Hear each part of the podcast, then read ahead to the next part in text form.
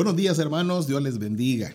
Espero que en esta ocasión este, estén disfrutando de la bendición del Señor como siempre y les invito a leer una, otro versículo de, la Biblia. Decíamos a leer, a leer el mismo versículo que leímos en la, el devocional anterior. Eh, dice la palabra del Señor, el versículo 5 del capítulo 2 de Primera de Pedro, vosotros también como piedras vivas, sed edificados como casa espiritual y sacerdocio santo para ofrecer sacrificios espirituales aceptables a Dios por medio de Jesucristo. Note, hermanos, que aquí el día anterior hablamos y enfatizamos el término vosotros también como piedras vivas. Hoy enfatizamos la siguiente parte de la metáfora que dice, sed edificados como casa espiritual. ¿Cómo esperar al Señor en su retorno? edificados, hermano, como casa espiritual, funcionando como un templo de Dios, funcionando como el lugar donde Dios se manifiesta, como el lugar donde Dios, hermanos, se hace presente y sabemos que cuando Dios se hace presente, ahí está la clave, aleluya, de la victoria, el tesoro más grande del pueblo del Señor.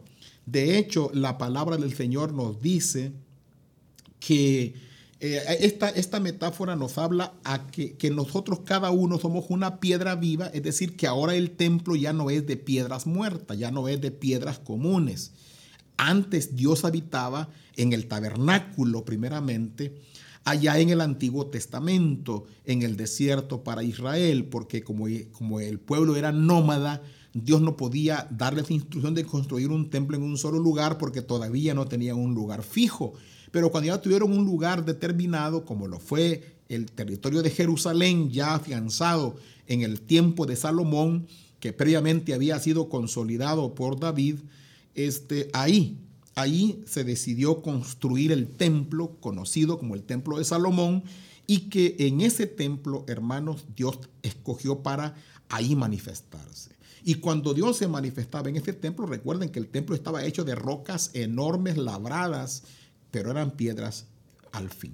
Pero en el caso de la, nueva manera en la que Dios habita, donde Dios vive ahora, ahora vive en una en un templo, pero de piedras vivas, dice el apóstol Pedro.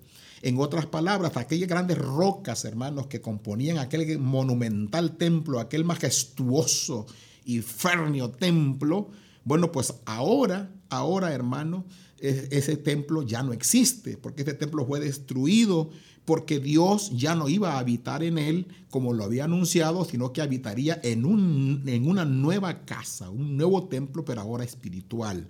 Y ese templo es la iglesia de Cristo. Increíblemente eh, es tan profunda esta, esta metáfora que, que nosotros no solo tenemos la función de testimonio, como piedra viva, como decíamos ayer, sino también tenemos la función de ser templos por sí mismos. Es decir, cada uno de nosotros es un templo en donde Dios habita, pero al mismo tiempo en lo colectivo somos eh, formamos la casa de Dios que es la iglesia. Cuando nos reunimos, por ejemplo, como dice que el Salmo, ¿te acuerdas, hermanos? Cuando dice, mirad cuán bueno y cuán delicioso es habitar los hermanos juntos en armonía Aleluya, porque dice ahí más adelante, porque ahí envía Jehová bendición y vida eterna. Es porque Dios se manifiesta. Es decir, hermanos, Dios ya no se manifiesta en casas de piedras corrientes. Ahora se manifiesta en una casa espiritual. Nosotros tenemos que edificar esa casa.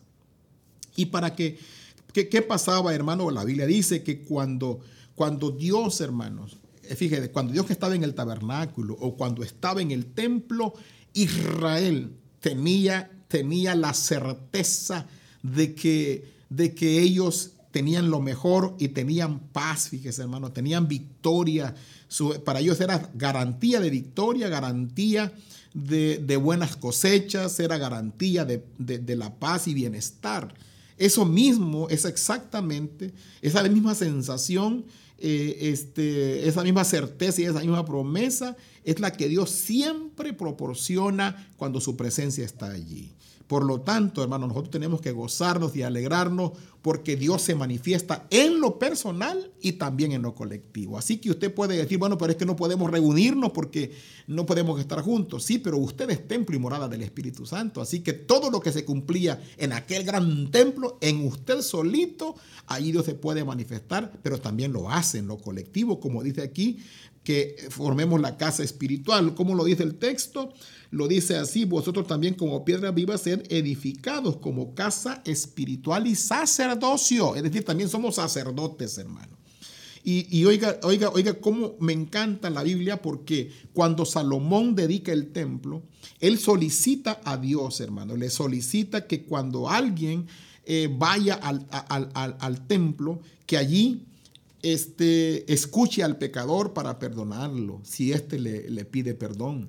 Que cuando vaya una persona que le ha ido mal en las cosechas, que allí Dios le escuche y le regale una nueva victoria de cosechas. Que cuando alguien hubiese, esté siendo perseguido por los enemigos y se refugiase en el templo, le dice Salomón que cuando venga alguien y a ti que te clame aquí, escúchalo y defiéndelo de los enemigos. Y si tu pueblo Israel viniere a ti eh, o estuviese esparcido y orase en dirección a esta casa, eh, ahí donde esté, tú le vas a librar, tú le vas a socorrer, tú le vas a bendecir Exactamente, hermano, es lo que ocurre con nosotros como templo de Dios. Usted como templo de Dios, hermano, usted es una bendición al, alrededor suyo. ¿Sabía usted que eh, la presencia de Dios está... ¿Qué significa la presencia de Dios? Significa, hermano, gozo, paz, prosperidad, protección, seguridad, sanidad, milagro, vida, todo eso significa la presencia de Dios. Y usted es templo de Dios y Dios está en usted, hermano. ¿Sabía eso? Que, que el Espíritu Santo vino para quedarse y no se va.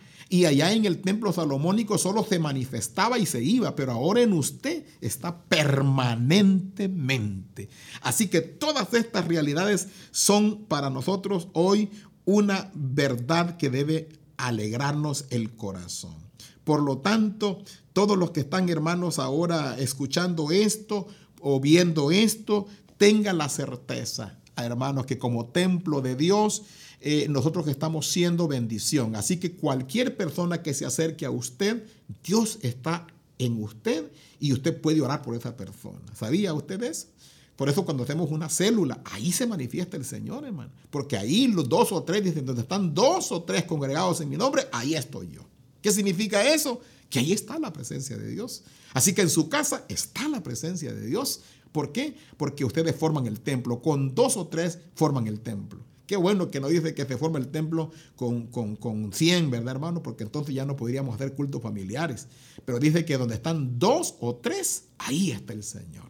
Así que, hermano, ¿qué significa? ¿Qué le dije que significa la presencia de Dios? Pues significa, hermano, gloria, significa victoria, significa eh, buena cosecha, significa abundancia, significa que nos va a ir bien. Así que este día yo invoco la bendición de la presencia de Dios para que le vaya bien en todo lo que haga, hermano. Y esto lo hacemos así porque estamos esperando a Cristo. Así que mientras Cristo viene, nosotros, nosotros formemos el templo espiritual para que Dios bendiga a todos aquellos que se acerquen a través de nosotros. Padre de misericordia, hoy te damos gracias por este privilegio, por esta tremenda bendición de que no solamente nos usas como testimonio de tu poder, aleluya, sino que también al formar tu casa espiritual, Señor, tú te haces presente y tú estás presente en ese hogar, en esa familia,